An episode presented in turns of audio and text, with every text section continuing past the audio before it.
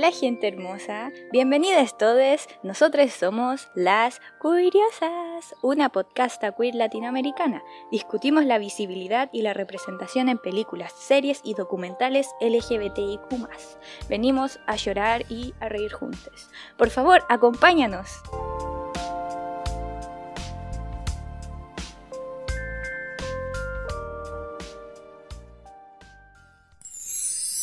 Hola, yo soy Arlene y este segmento se llama La sinopsis de Shira y las princesas del poder sin spoilers.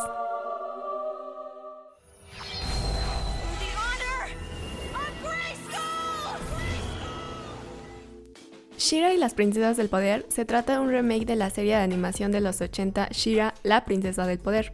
Esta nueva versión fue creada por Noel Stevenson y producida por DreamWorks y Netflix. Toda la historia se desenvuelve en Etheria, un planeta extraordinario y lleno de magia, Comienza con Adora, una huérfana que, junto con su mejor amiga Katra, viven en la zona del terror. Fueron criadas por una hechicera llamada Shadow Weaver y entrenadas como soldados de la Horda. Al comienzo de la serie, Adora cree que la Horda busca liberar a Etheria de una tiranía de las princesas. Pero tras conocer a la princesa Glimmer y a su mejor amigo Bow, descubre que el verdadero villano es Lord Hordak, el líder del ejército de la Horda, quien planea conquistar a Etheria. Adora encuentra una espada mágica que la ayuda a convertirse en Shira, una especie de semidiosa poderosa y protectora de Siria. Así que decide unirse a la rebelión y pelear al lado de las princesas del poder, lo que significa dejar atrás a su antigua vida y a su mejor amiga Catra, quien ahora será una de sus principales rivales. Ok amigues, ya se acabó la sinopsis sin spoilers, así que si no han visto Shira y son de los que se molestan por spoilers, les advertimos que a partir de aquí puede que escuchen alguno, eso no le quita nada de buena a la serie, pero ya están advertidos. Bueno, como ya mencionamos, se trata de un reboot de Shira, la princesa del poder, una serie que se estrenó en 1985 como parte de un spin-off de He-Man y los Amos del Universo. Y a pesar de que los personajes femeninos tenían un modelo normativo y un ideal de belleza súper marcado, la Shira ochentera dio a las niñas de su época el modelo de una mujer guerrera y poderosa, y bueno, esto es algo que hay que reconocerle. Hay obvias diferencias entre la nueva Shira y la antigua, pero como era de esperarse, la nueva versión ha sido objeto de polémica para varias personas que crecieron con la antigua Shira sin entender que esta nueva versión no estaba hecha para complacerles a ellos. Pero bueno. Ahora, en Shira y las princesas del poder vemos a muchos personajes rediseñados para que haya una diversidad tanto racial como de distintos tipos de cuerpos. Y, ok, hay personajes con cuerpos bastante normativos como Adora y Perfuma, pero también hay mujeres con distintas corporalidades como Glimmer y Spinnerella o grandes y musculosas como Scorpia, que por cierto la amamos. También en el rediseño de los trajes se nota que están bastante personalizados y esto ayuda a definir la personalidad de cada una de ellas. Además no les sexualizan, de hecho todo lo contrario, su ropa parece bastante cómoda para las batallas que las princesas tienen que enfrentar. Algo bastante interesante de Shira y que de hecho es algo que se discutirá a fondo más adelante es la representación LGBT, que a pesar de que en la primera temporada no aparecen personajes explícitamente LGBT, se da a entender que Spinnerella y Netosa, por ejemplo, son pareja y además por ahí se pueden intuir algunos sentimientos románticos o de atracción entre personajes del mismo género. Sin embargo, la cuestión está tratada con muchísima naturalidad y es algo que simplemente se da mientras la trama sigue avanzando. Pero bueno, a lo largo de la serie nos vamos a seguir topando con más representación y cada vez más explícita. Y esto es un excelente resultado del trabajo de Noel Stevenson, una persona no binaria, y su gran equipo de guionistas, que por cierto todas son mujeres. De hecho, entre los personajes principales solamente uno es varón, que es Bow, y también es un personaje bastante interesante ya que en esta nueva versión viene de una familia homoparental y es afrodescendiente. Y bueno, finalmente esta serie que combina la fantasía con la ciencia ficción y es una maravilla, hace que nos enamoremos fácilmente de todos sus personajes, porque no solamente nos muestra a heroínas y héroes con errores y defectos, sino también el punto de vista de les que creo que esto es algo bastante enriquecedor y bastante interesante y me encanta. Así que ya saben, amigues, si no han visto Shira y las princesas del poder, en esta podcast recomendamos. Pero bueno, aún hay muchas cosas que tratar y cuestionar de Shira, así que quédense escuchándonos porque más curiosas discutirán a fondo en el siguiente segmento. Bye.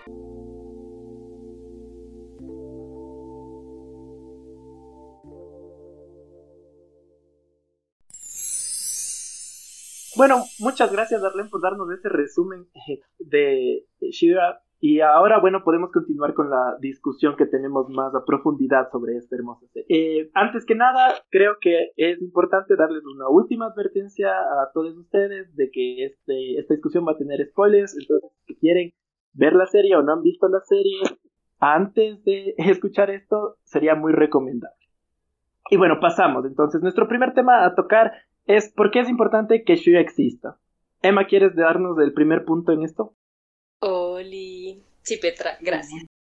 Ahora, en esto quisiera conversar un poco acerca de qué es lo que nos lleva a que Shira exista como tal. Creo que, o sea, me atrevo a decir que al menos en estos últimos cinco años en la televisión norteamericana hemos tenido como una explosión mucho más fuerte de representación lésbica en particular mucho, o sea, mucho antes de esto, digamos, estos últimos 20 años, eh, ya había más representación LGBT, o sea, no, mentira, representación de hombres gay, con, diría yo, como grados variantes de qué tan buena representación era. Pero, como les decía, sí me atrevo a decir que en estos últimos años hemos tenido como más representación lésbica en específico.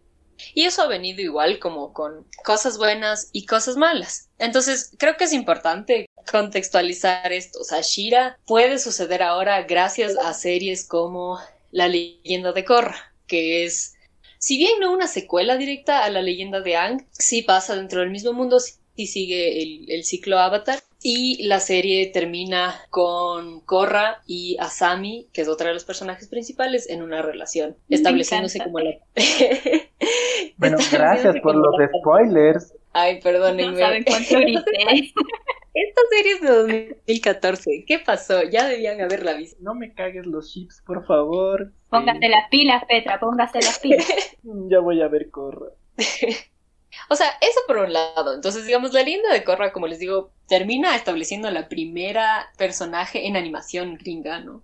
Perdón, estadounidense. Eh, la primera personaje bisexual. Esto pasó en 2014. Después de eso, en 2018, tienes como otro mayor, o sea, otro hito grande, cuando tanto, perdónenme, me, cuestan los nombres en español de algunos de estos personajes porque he visto las series en inglés, em, pero en Steven Universe tienes una de los personajes, una de las gemas que son personajes principales, es una fusión entre dos gemas que están caracterizadas como femeninas, que terminan teniendo como una boda al estilo eh, humano en todo un capítulo. Entonces se celebra la boda de ellas dos y así. Entonces eso también es como un hito súper importante en la animación para niños. Ah, y, y la y hora de aventura. La princesa dulce con vaselina. Exacto, justo iba a decir. Bueno, ya, ¿por qué no me spoilean el resto de series que existen entonces? Gracias. Pero ¿cómo no, era, ¿cómo no sabíais de eso, Petra? Ya, ok, ya era de aventura sí sabía, pero de, y bueno, yo estuve en Universe también, pero no he visto, entonces no sean así. Es muy chévere. O sea, verán, no es como súper relevante en la trama general, no cambia tu vida, pero es lo más hermoso tener como que estos finales felices para estas parejas. Em, entonces es maravilloso. Y de hecho, eso me lleva como mi segundo punto en esto, y es que es súper importante mostrar estas historias en positivo muchas de las historias sobre personajes LGBTIQ en las series, eh, no solo en animación, pero en general las series al menos estadounidenses, se han enfocado mucho acerca de la tragedia que es ser una persona gay, una persona lesbiana y así, así, así. Entonces siempre están como atravesadas por la tragedia y suelen tener, o sea, cuando el personaje principal no es no es la persona eh, gay, lesbiana o trans, estos personajes secundarios LGBT terminan teniendo finales trágicos o se mueren o les pasa cualquier cosa. Y entonces, es, eso ha pasado porque históricamente en Estados Unidos un código de censura de los años 40, no me acuerdo exactamente, el código Hayes, eh, básicamente te decía, puedes tener personajes LGBTIQ en tus películas, en tus series, pero les tiene que pasar algo malo porque la homosexualidad es mala, el transvestismo es malo. Entonces tienes que castigarles en tu historia como tú quieras. Se, pueden morir, son mal, son los villanos de la historia, como quieras, pero no puedes ponerles, o sea, mostrarles como cosas, como personas buenas o en situaciones positivas. Entonces, a partir de eso, pasan toditos estos años hasta que literal llega esta década, o sea, 2010 en adelante, en la que por fin empezamos a tener como hermosos, o sea, buenos momentos con estos, o sea, con personajes de LGBT, donde de hecho no es solo como una sospecha, no es solo como de estoy teniendo que leer entre líneas para cachar que este personaje es LGBT, en este caso lesbiana, por ejemplo, Vilma de Scooby-Doo. Durante muchísimos, muchísimos años Scooby-Doo existió desde los 60. La gente le leía a Vilma como lesbiana, eh, hasta que finalmente me parece que el año pasado no, perdón, 2019-2018, uno de los escritores más antiguos de Scooby-Doo confirmó que sí, que ellos querían escribirle a Vilma en una de las películas live action. Querían ponerle a ella como lesbiana, pero no pudieron porque la productora no les dejaba y seguían como diluyendo, diluyendo, diluyéndole al personaje en algo heterosexual. Entonces eso ha pasado muchísimo. Entonces nos ha tocado ver entre líneas, nos ha tocado ver no sé, apoyarnos en estas, en estas teorías de fans, en incluso como historias escritas por fans juntando personajes. Eh, hablando sobre los ejemplos de tragedia que estaba ahí hablando, Emma, eh, tengo un, una representación chilena, producción chilena, que se llama Perdona nuestros pecados, y es una teleserie, fue una teleserie que duró como dos años y era nocturna. Y fue muy sorpresivo que en la serie saliera una pareja lésbica, ¿cachai? Pero esto está ambientado en una época de los 70. Entonces era todo más trágico, ¿cachai? Era todo más, más pesado. Tenían que esconderse del marido, tenían que esconderse de la gente. Y al final, como que igual la veían señora. Mi abuela la veía. Y como que empezó a decir, ay, no, pobrecitas ellas. Y que todas las personas sufren, todas las personas LGBT sufren. Igual da rabia de cierto modo que muestren como lo difícil que es ser parte de la comunidad, pero también tiene lado súper bonito.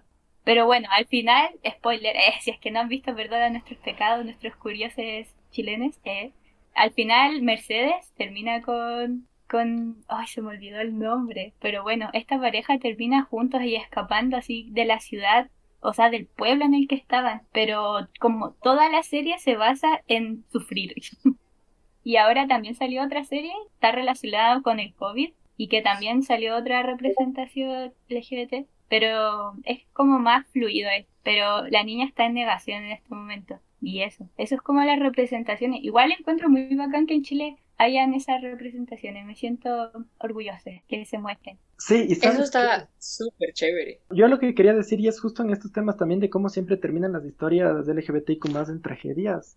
Me parecía súper interesante porque justo el otro día estaba leyendo como una lista de 212 eh, personajes lesbianas o bisexuales que, que solo se han muerto en televisión después de que... Eso es muy Exacto, después, después de que su sexualidad salió a la luz y, las, y como sus parejas de la serie o de la película que quedaban descubren que no eran en realidad lesbianas o bisexuales, sino que eran heterosexual todo este tiempo. Entonces, como a mí siempre me ha parecido súper cuestionable este hilo narrativo. Entiendo la razón por la que sale y de hecho se utilizaba antes de los años 40 esta clase de eh, esta clase de narrativa, porque también se utilizaba como conclusiones a los libros de autores gays o lesbianas que querían que querían siquiera mostrar algo de esas realidades, pero no podían al mismo tiempo, no, simplemente por las restricciones, sino porque era ilegal en esas épocas. Entonces, era, era una forma de explorar esta eh, o de ser curiosa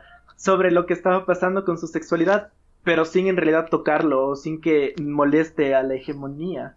Y creo que por esa misma razón es que a mí en lo personal me molesta que hoy en día se sigan utilizando y hasta ahora, o sea, han habido un montón de, de series y hasta ahora siguen habiendo un montón de series en las que pasa esta clase de historia que ya se ha vuelto como que hasta ya, siquiera para mí ya molestoso porque siento que estamos todo el mundo preparado como, como gente que puede, que puede manejar que las personas LGBTQ más sean protagonistas y que aparte de ser protagonistas que tengan un final feliz y no simplemente el tratamiento que nos dan siempre, que hasta creo que Shira cae en esto que simplemente nos dan el beso al final de la de toda la serie en el último capítulo en vez de desarrollar la relación con besos y con afecto desde el principio. Entonces, yo creo que me gusta el cambio que estamos haciendo y creo que es un momento en el cual sí podemos ser críticos con estas representaciones pasadas y decir un, ya no está bien esto, pero yo no sé qué piensen ustedes. En esto último que dijiste tú, Petra, es súper cierto y en realidad es un problema que han tenido las series que han salido, al menos las series que han tenido personajes eh, lésbicos, al menos estos últimos tres años más o menos. Y es esta cosa de dejar o confirmar la relación o así hasta el final. Creo que en Shira en particular no es un problema tan grande porque la, relación entre los personajes hace que tenga sentido. O sea, la relación entre Catra y Adora hace que tengas que, retrasar como este momento hasta, hasta por un poco este final. Hay muchos análisis en YouTube como de la personalidad de Catra y la personalidad de Adora, o sea, como estudios de personajes, que si quieren igual podemos poner en la descripción para que lo vean, son súper chéveres. Pero claro, hacen que se retrase como este, este encuentro romántico entre las dos y por todas las complicaciones que, tienen emocionalmente de ellas como personajes. Pero en cambio otras series, tú sí te das cuenta como el trato distinto que le dan o el peso distinto que le dan a, las parejas hetero versus a las parejas eh, gays o de lesbianas. Y pienso yo en esta película en particular que se llama eh, The Half of It. Eh, no sé cómo se llama en español, pero se trata de esta chica que es asiático-americana, que vive en una ciudad súper pequeñita en Washington y por ayudarle a su amigo, bueno, su, su nuevo amigo, digamos, a, enseñar, a, ayudarle a su amigo a enamorarle a esta chica, ella se termina enamorando de la chica. Fuerte. Entonces, es muy fuerte. Y, claro, en esta, a mí no en esta película tienes esta escena en la que tú, o sea, tú sabes que las, o sea, si fueran hetero, ya, esa, esa era la escena del beso. Ellas están en un lago, es la música romántica, la luz romántica, sabes que se gustan, pero no se besan. Y tú te quedas como que, ¿por qué? y claro, yo entiendo que tal vez temáticamente la película es así, pero cuando salió, cuando la vi, yo dije, es que hay tantas películas que ya hicieron lo mismo, es que hay tantas películas que ya me dejaron hasta el último segundo la relación de estas mijas que estoy harta, como que cuando The Alphabet hizo eso, dije, no, no, no odio individualmente esta película, me parece chévere, pero... entonces, no sé, entonces a eso, a eso es a lo que me refiero, o sea, como en Shira creo que tiene sentido, pero sí, o sea, yo sí me quedé como de, vean, tengamos una sexta temporada donde se desarrollen estas esta es más adelante como la relación. Si es que tienen hijos, no sé, algo así. Una historia de amor, por favor, lo pido. Algo ¿Sabes feliz. Cómo fue mi reacción? cuando yo estaba viendo Shira y pasaban las temporadas y yo ya sabía que se había acabado y empecé la quinta temporada y dije como, rayos, aún no están juntas la Dora y la Catra. Y yo dije como que me van a dar la relación en el último capítulo y lo voy a detestar porque he pasado, porque he querido capítulos, siquiera como el primer capítulo de la serie, que es tan, tan hermoso, como me valía más la trama de la serie. A mí lo que me encantó del primer capítulo era simplemente la relación entre la Dora y la Catra. y yo digo como que necesito más de esto en toda esta serie. Si es que esta serie solo es la relación de ellas, no me importa que se besen en el último capítulo, solo quiero ver cómo se desarrolla su relación. Y en el capítulo siguiente ese se separan como que por los siguientes 50 capítulos. Entonces... Literal. Yo cada vez que no tenía momentos de, de catradora, yo sufría, porque era como, ¿dónde, dónde está? Y es como que tenemos, claro, tenemos este de, de, la fiesta de princesas, ¿no es cierto? Que, que ahí oh. sale y está la Catra con, con su traje y, hay toda esta ahí, la, la tensión romántica, por no decir sexual. Y, y, y, era, y era una vez, y siempre se ha notado que se querían full, pero nunca pudimos ver como el desarrollo de toda esta relación en, en positivo. Siempre lo tuvimos que ver en, en negativo, y creo que eso es un punto que a mí me parece criticable. Ahora, aunque dentro de la historia me parece entendible y justificable, siento que dentro de el contexto de cómo vivimos la representación LGBTQ más, yo sí quiero más, o sea, como me encanta, pero necesito más, necesitaba más, me falta más. Sí te cacho. Pero Petra, ¿cuál, ¿cuál crees tú que es la diferencia entre una representación que pasa en un mundo fantástico versus una que pasa en el mundo real, o sea, el nuestro? ¿Sabes qué? Creo que es súper interesante lo que estás hablando porque creo que aquí Shira maneja y, retrata a, a, la diversidad sexogenérica de una manera súper chévere para mí. Como creo, creo que uno de los puntos fuertes de Shira en representación y como, como más o menos como lo que nos deja de herencia al resto del mundo y a, las personas que vimos la serie es que naturaliza tanto las relaciones eh, queer, las relaciones LGBTQ que en ese mundo de, de, de Teria y en ese mundo donde se desarrolla la historia de Shira, no tienes el estigma de lo que es ser LGBTQ no tienes los prejuicios, no tienes, no tienes ninguna cualidad negativa. Y creo que eso es súper fuerte. Eh, y es un punto a favor, porque hay que entender que es una serie para niñas y que en este punto los niños que están viendo esto van a, van a ver esto y lo van a naturalizar, van a decir como, ni siquiera se cuestionan de que es algo malo o de que es algo prohibido o de que la Catra y la Dora no se deberían estar besando, porque la serie, el discurso de la serie es como tratarlo como algo que mm. simplemente pasa, como si es que fueran una pareja heterosexual, que en ninguna otra serie le están viendo a una pareja heterosexual justificarse porque se besan, nada por el estilo. Eso me gusta full. Yo no sé qué piensas tú, pero esto tal vez tratándolo y reflejándolo como un contexto más real, creo que sí se pueden perder ciertas cosas de lo que viene a ser la lucha LGBTQ y de lo que viene a ser la protesta LGBTQ y lo que viene a ser la resistencia también. Pero no sé qué piensen tú, Cata, Emma. Cata, ¿tú qué opinas? Eh, o sea, igual encuentro que está bien porque es primera vez una serie que se da con tanta naturalidad y encuentro muy bien que por primera vez podamos ver esto, porque siempre hemos visto mucha tragedia, pero en esta serie como es todo fantasía, se enfoca más en la guerra, no como en lo social, no sé si me entienden. Me, prefiero eso, como que no, no se preocupen como de, de lo que está haciendo la otra persona, siempre y cuando haya respeto y amor.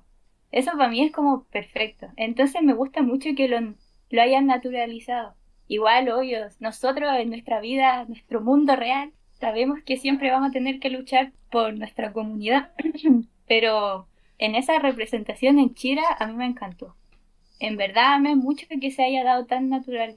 Es como, me, me, tocó el corazoncito, por eso me encanta tanto Chira. No sé qué piensas tú, Emma. Sí, o sea, en verdad totalmente de acuerdo contigo. Y en realidad creo que refleja un poco también como pienso yo, puede reflejar como la visión de la de Noel Stevenson, que es la creadora del show, creadore, perdón. Em, porque ella también creció en un ambiente súper cristiano, súper conservador. Entonces sí creo que esto no lo he investigado, entonces no, no sé si es algo que ella ha dicho en entrevistas, pero sí creo que podría reflejar esta cosa de ya estoy harta de que todo el mundo me diga que esto está mal y que esto es tragedia, entonces solo voy a inventarme un mundo en el que esto sea como lo que debe ser en el mundo real. Y es chévere porque todas las niñas que vean el programa van a tener esta cosa de esto no es una cosa rara, porque no es. Entonces van a crecer con eso y ya no va a ser raro en absoluto, como tal vez fue para nosotros creciendo. Lloré toda la temporada. Yo, yo lloré simplemente leyendo las cosas que tenía que investigar para hacer este podcast. me llega, me llega demasiado al corazoncito. Y creo que saben que aquí hay otro punto interesante que Chira trae a colación, no simplemente como personas LGBTQ pero como personas LGBTQ que vivimos en un contexto latinoamericano, porque creo que, siquiera la quinta temporada, pero toda la serie en realidad, pero la quinta temporada se enfoca mucho más en esto, hay un gran paralelismo entre las acciones que hace el Horde Prime con las épocas colonialistas que pasamos aquí en Latinoamérica o que pasó cualquier otro contexto en nuestro latinoamericano y por eso digo Latinoamérica, pero cualquier otro otro contexto colonial. Y creo que y creo que eso es súper interesante tocarlo y explorarlo porque hay un montón de paralelismos. Y no y no simplemente como que con un aspecto colonial, sino con una cristiandad colonial. Porque si es que nos ponemos a pensar, pónganse a pensar como que en general lo que representa el Horde Prime, con toda esta imagen así, con ese tercer ojo que tiene extraño ahí debajo de su otro ojo. Y no lo sé, y, de verdad, a él la idea del Horde Prime es que él es un ser absoluto, es omnipotente, es omnipresente, y lo sabe todo, o sea, creo que hay, hay un claro reflejo. Y es más, cuando alguien entra dentro de su grupo, les meten y literal les bañan en agua y salen renacidos creyendo en él. O sea, como yo no veo más claro paralelismo con el cristianismo, la verdad. Y eso me parece full interesante, porque en Shira hay dos, de hecho, dos instancias de, que han habido como una ocupación colonial y de conquistas. Primero los tenemos como que a, los primeros pobladores. Los primeros. Ah, exacto, la raza de, la Dora y, y de la Mara, y, y los mijos que le hicieron a la Light Hope, pero de ahí en sí, y esos manes también tienen como, todas estas prácticas extractivistas y todas estas prácticas eh, consumistas, literalmente, de recursos y explotar todos los recursos naturales del planeta para crear un arma. Pero eso no se ve mucho, lo que más se ve es de esta otra, de Horde Prime.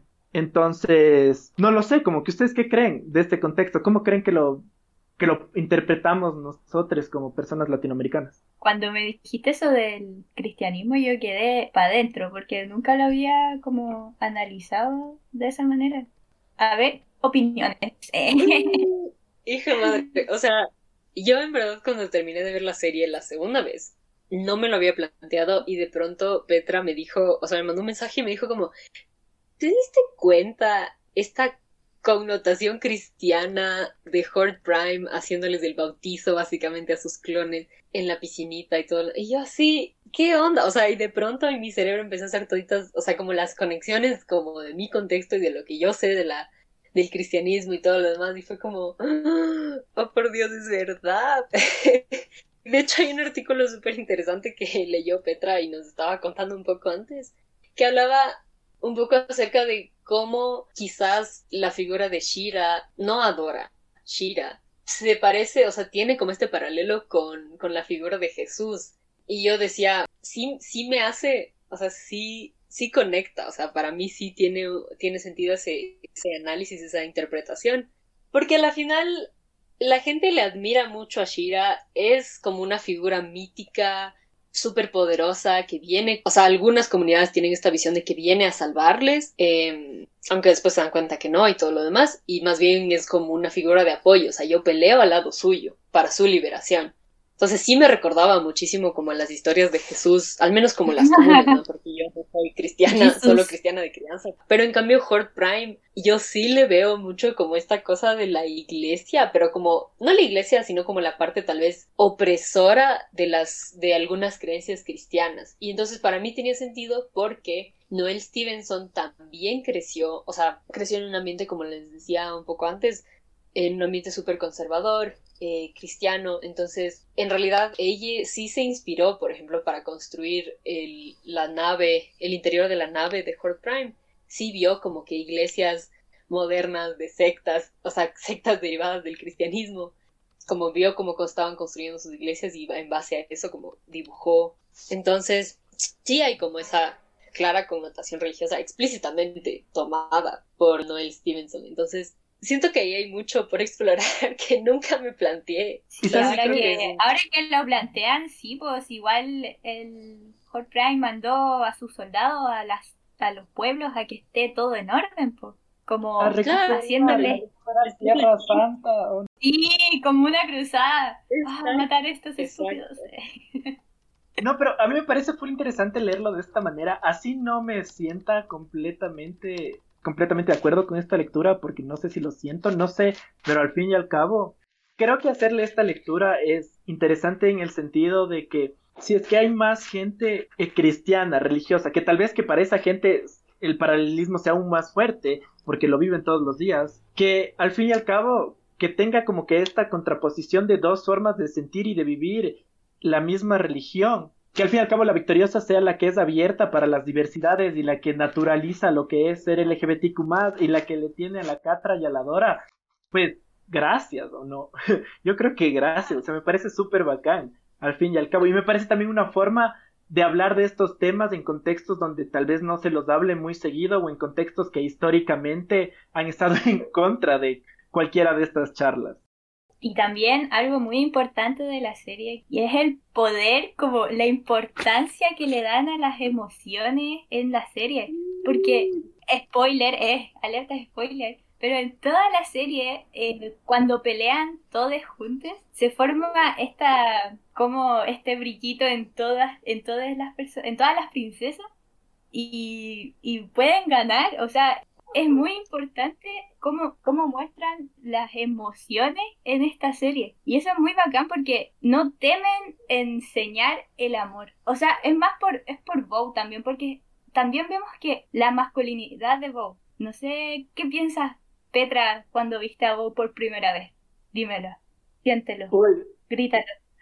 La verdad es que cuando la primera vez que el Bo estuvo en pantalla o cuando yo empecé a cachar cómo era su personaje, desde el primer capítulo, la verdad. Yo simplemente dije, ¿por qué Shira no salió 20 años antes? la verdad. Por favor. Siento que como de, de, de chiquita hubiera sido tan chévere tener como este personaje o esta imagen de una masculinidad no hegemónica, no tóxica, no, no lo sé, o sea, como Bo me parece una persona enriquecedora y siento que Bo capaz es la persona más emocionalmente inteligente de toda la serie. Y es, y es increíble. Y creo que también es la persona que más amorcito tiene en su corazón y que más amor le da a todo el mundo. Y como tú dices, el amor es súper como un tema central en Shira. Porque al fin y al cabo, el amor se vuelve el, el objeto o la emoción principal al momento en el que tienen que dar, tienen que redimir algún personaje, ¿sí? Me explico, desde los personajes, desde los primeros personajes, digamos, o sea, como que la Scorpia que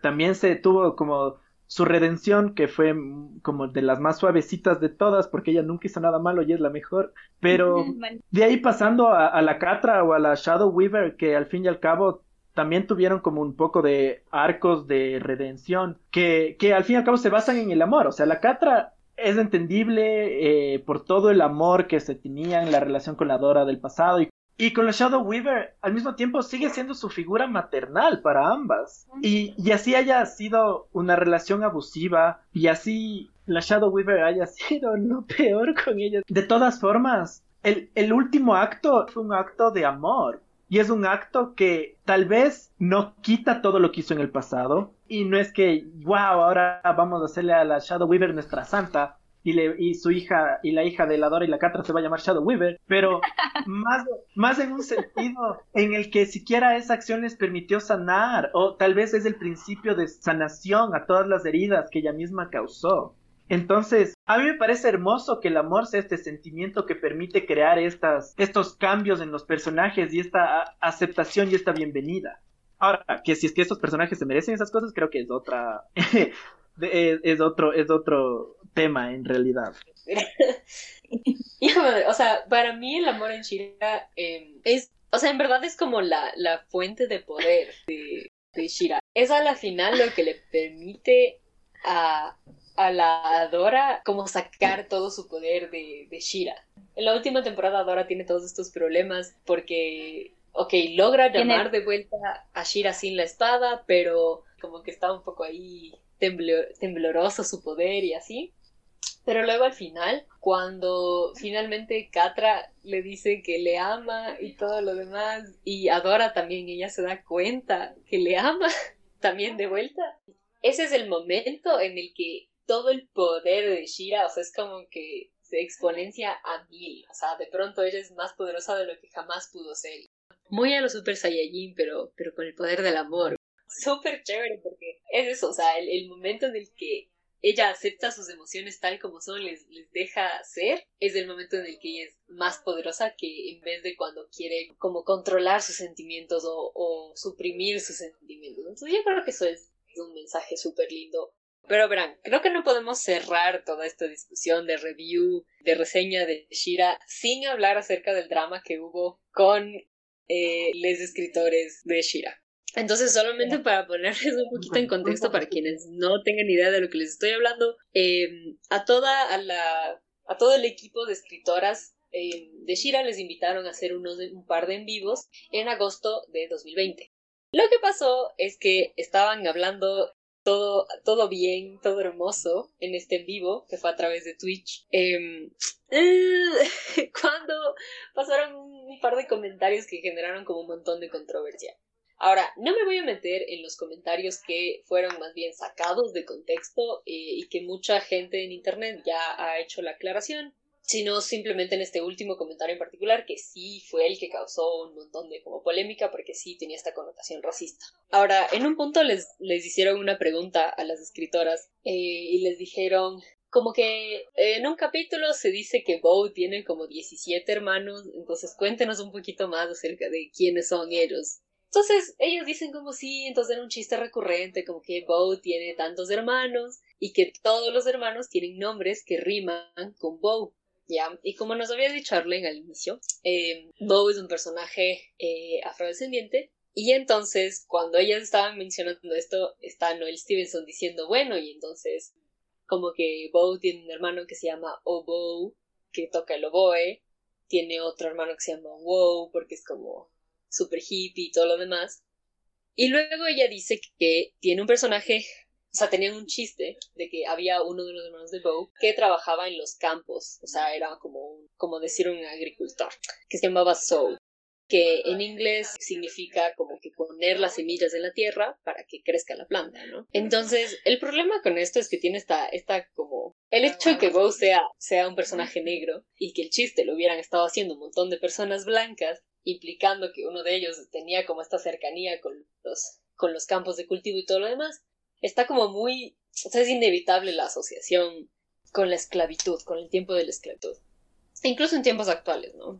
Entonces, se armó un drama gigantesco. Porque, claro, o sea, como tenía esta connotación racista, muchísimos fans negros en Estados Unidos y en otras partes del mundo, como estaban súper ofendidos acerca de lo que había dicho Noel Stevenson y en general el, equipo. Entonces, sí llamó muchísimo, o sea, sí trajo más bien a la conciencia esto de que tal vez el elenco de, de los actores de voz que conforman Shira, si bien sí es diverso en, como les digo, los actores quienes hacen las voces, quienes escriben la historia son, sí, son mujeres. No Stevenson, si bien es una persona no binaria, también es una persona blanca.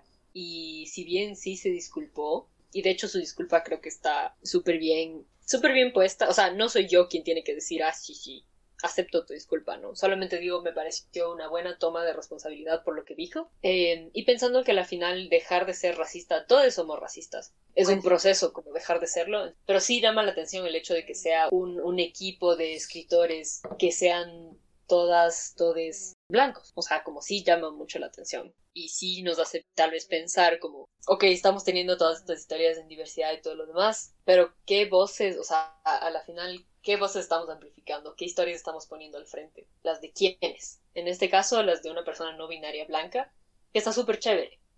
Entonces, tal vez ahora tenemos que traer al frente historias de mujeres negras, historias de mujeres afrolatinas, historias de mujeres así, así, así, así. ¿Me entienden? No sé qué opinan Catita y Petrita. A ver, yo creo que un punto ser una persona crítica frente a las cosas es elemental si es que queremos en algún punto generar cambio de cualquier manera en este mundo. Entonces, siempre hay que estarlo viendo todo con ojos críticos. Y creo, y me parece una muy buena crítica el mencionar que si bien todo el equipo de, escritores, de escritoras eran blancos, siento que, siento que es algo que hay que criticarlo y siento que es algo que hay que cuestionarlo. O sea, pudieron haber tenido un producto, una serie que es hermosa, que nos hizo llorar. Aún así creo que es importante también saber en, qué se puede mejorar o en qué cosas no se escucharon ciertas voces o cómo tal vez sin saberlo todo el equipo empezó a hacer o tenían chistes racistas.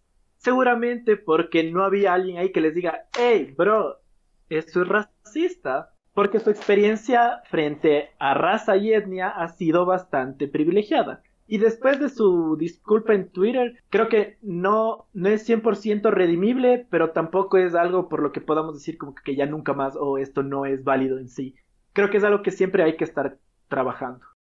Eh, igual uno no nace sabiendo las cosas y encuentro muy bien que se haya disculpado de esa manera.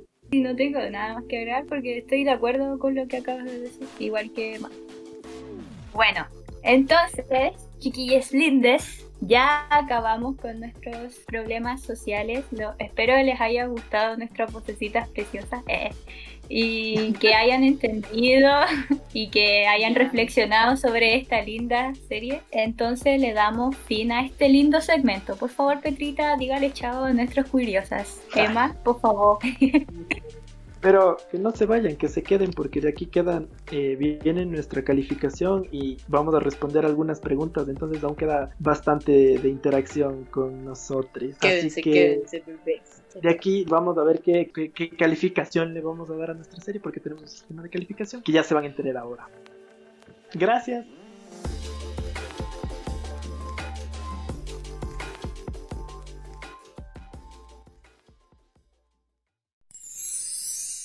Bueno, curiosas, a continuación les presentamos la calificación que le hemos otorgado a Shira y las Princesas del Poder. Para calificar a cada producto audiovisual, nos remitimos a ciertos estándares. Primero, el producto audiovisual debe tener un personaje que se pueda identificar claramente como parte de las diversidades sexogenéricas, es decir, que sea lesbiana, gay, bisexual, trans, queer, etc. Además de eso, ese personaje no debe ser única ni predominantemente definida por su orientación sexual o identidad de género. Esto quiere decir que no deben ser personajes que jueguen un papel estereotípico en cuanto a lo LGBTIQ, que como explicaron Emma, Kata y Petra en un inicio, suelen tener finales trágicos o ser representados solo de forma implícita. Por último, el personaje debe ser parte de la narrativa de tal forma que su ausencia tenga un efecto significativo, es decir, que no sean parte del producto audiovisual solamente para pintar diversidad, para hacer queerbaiting o para fines comédicos, que son cosas que pasan comúnmente con la representación LGBTIQ en los medios. Una vez explicado todo esto, pasaremos a calificar Shira en un rango de 1 a 5 papayas queerios. Laffer, cuéntanos un poco sobre la representación LGBTIQ en esta serie y sus intersecciones. Las intersecciones que podemos notar en, esta serie son cinco principales.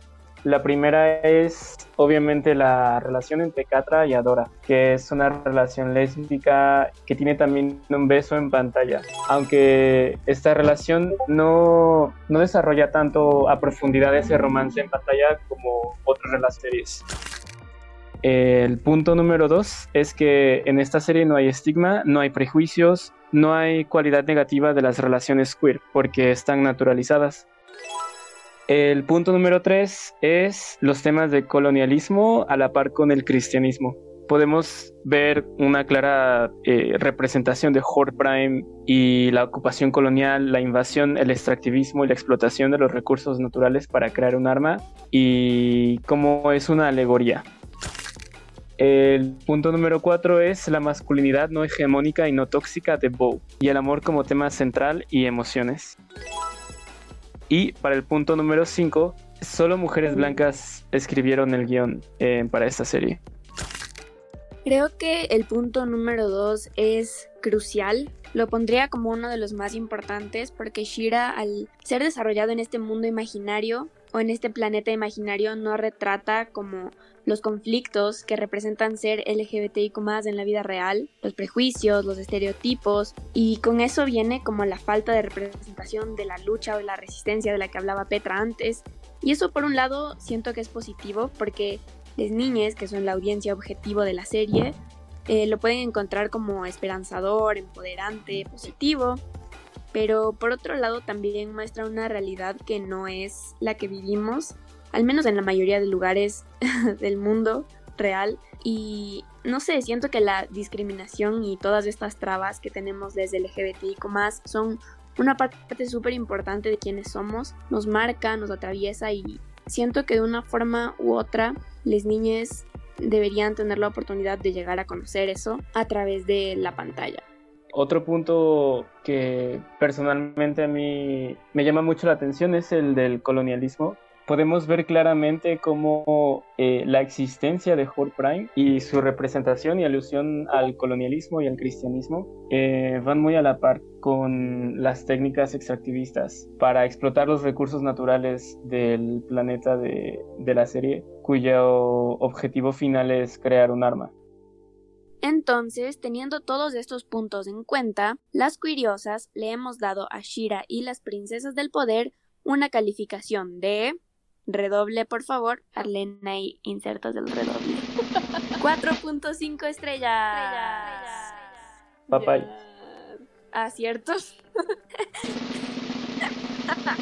4.5 papaya. papaya.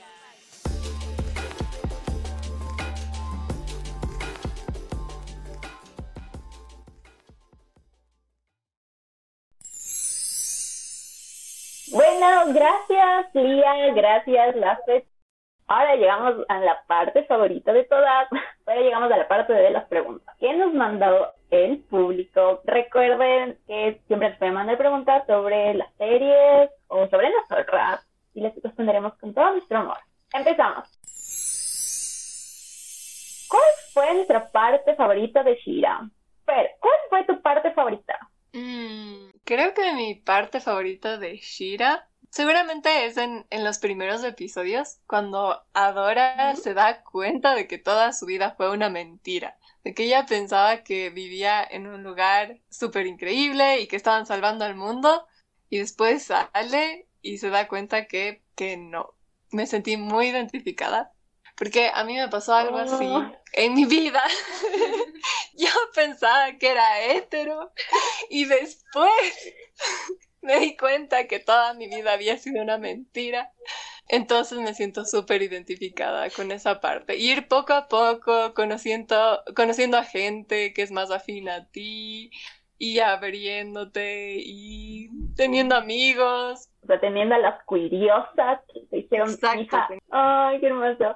Bueno, mi parte favorita, o sea, no es como una parte, sino más bien son partes, que es como toda esa representación de las princesas uniéndose y logrando sus objetivos como con luchar con el mal, estando unidas. Porque cuando intentaban ir como cada una por su lado y así, era como que valían trozo.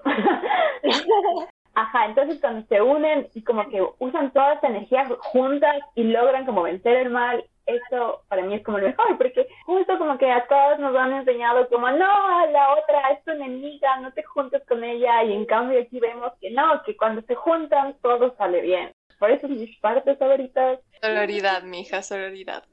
Ok, vamos a la siguiente pregunta. ¿Qué personaje de Shira es cada una de las curiosas? Esto tenemos que aclarar que fue como súper arbitrario de parte de la Fer y mío, o Sí, sea, fue como bueno. Por favor, discúlpenos.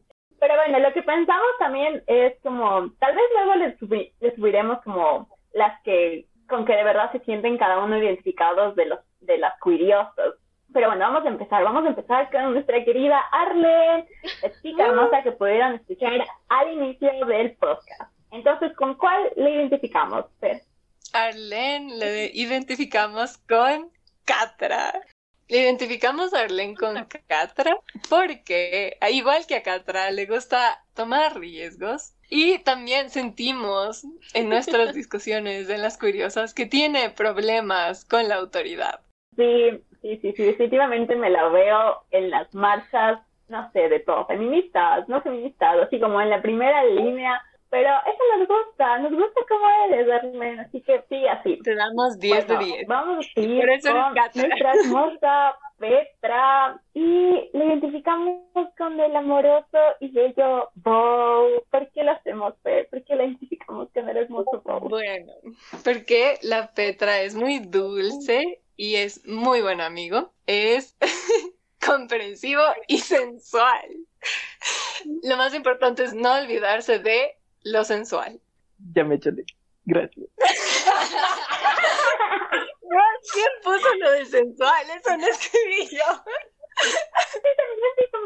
No sensual, pero bueno, digámoslo. Ok, ahora nos toca Emma. ¿Qué personaje nos recuerda a Emma? Pues nos representa a la hermosa y cariñosa Scorpia. Ya, Ah, ¿por qué?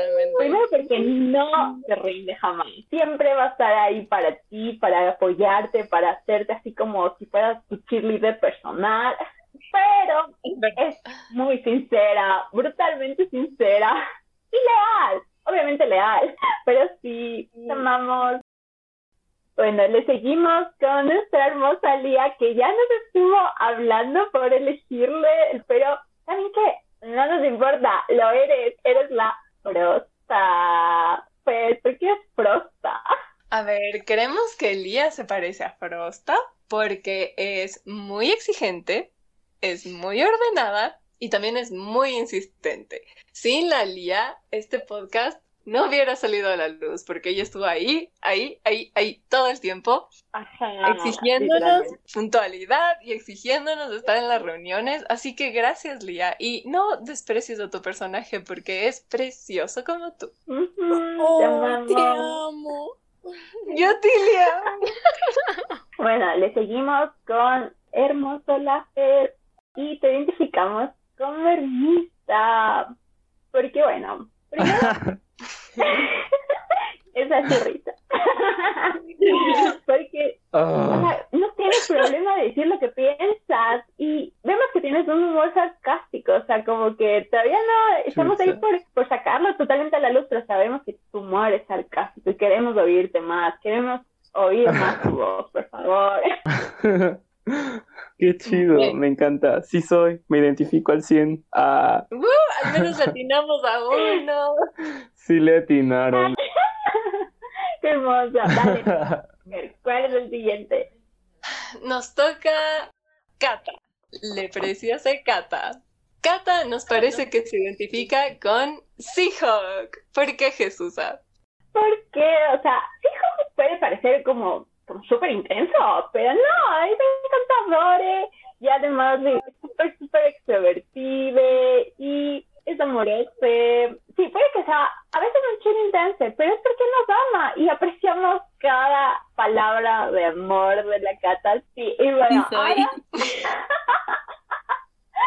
bueno, ahora voy a hablar yo de a quién le consideré yo a fe y luego le Fer dirá cuál es el mío. Esto fue muy difícil porque estábamos juntas cuando hicimos Sí, fue súper complicado como decidir para la fe elegimos Perfuma, o sea, elegí Perfuma porque es tan pacífica, o sea, no, no le gusta estar como peleando, pero a pesar de eso, a pesar de que no le gusta estar peleando, siempre va a defender a sus amigos y a las personas a las que quiere. Y eso me parece una característica tan, tan hermosa de Fer, porque, porque eso, porque siempre vas a poder contar con ella en lo que necesites.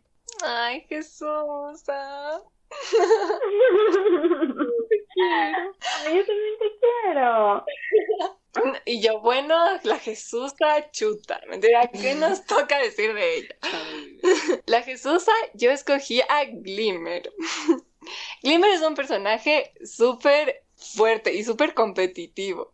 Pero lo más interesante de Glimmer, que creemos que la Jesusa es muy competitiva y que si es que quieren jugar algún partido de lo que sea con la Jesusa, se va a poner re loca para ganar. Pero, al igual que la Jesusa, Glimmer es súper persistente y va a proteger a sus amigues a morir, a morir. Entonces cualquier problema que se le presenta, ella está ahí buscando una solución y siempre, siempre, siempre buscando proteger a sus amigues y a las personas que ama. Igual que la Jesusa. Mm. Ay, sí, siempre los voy a proteger y los voy a amar muchísimo. Pero bueno, vamos a seguir ahora con la historia que nos mandó una de nuestras oyentes y que nos dejó así como, ¿qué? Ah, ¿nos lees, por favor? Les leo la historia. Hola, a mí me pasó algo parecido como a lo de Catra y Adora. Al inicio, esta persona con la que salía se portaba súper mal conmigo. Pero ahora cambió y dice que quiere que salgamos. Y yo en verdad no estoy tan segura porque a mí me gustaba desde el inicio, pero tengo miedo de que otra vez me haga daño y que otra vez vuelva a sus antiguos hábitos. ¿Qué piensan ustedes que debo hacer? O sea, déjala. Bueno, primero.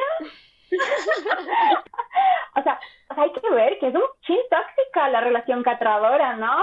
Sí, aunque amamos a Catradora en todos los episodios de este programa, sí tenemos que advertirles que es una relación bastante tóxica Así que sí, tengan mucho cuidado con sus parejas eh, y el abuso. No podemos justificarlo nunca. A pesar de que en esta serie se presenta como una relación muy encantadora, hay que tener mucho cuidado y siempre hablar claro de sus emociones y no hacer daño a la otra persona. Sí, por favor.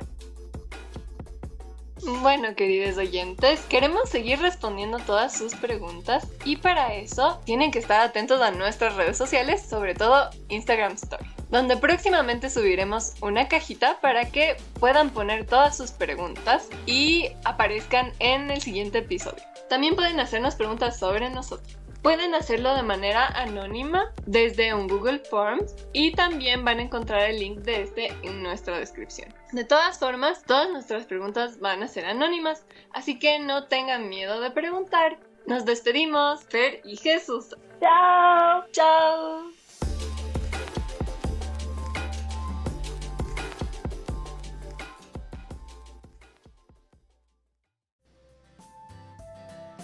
Gracias por escucharnos. ¿Y tú? ¿Qué piensas sobre el tema de hoy? ¿Quisiera ser parte de un episodio? Amamos escuchar sus opiniones y confesiones. Entérate cómo contactarnos en la descripción y síguenos en todas las redes sociales como arroba las barra baja. ¡Chao!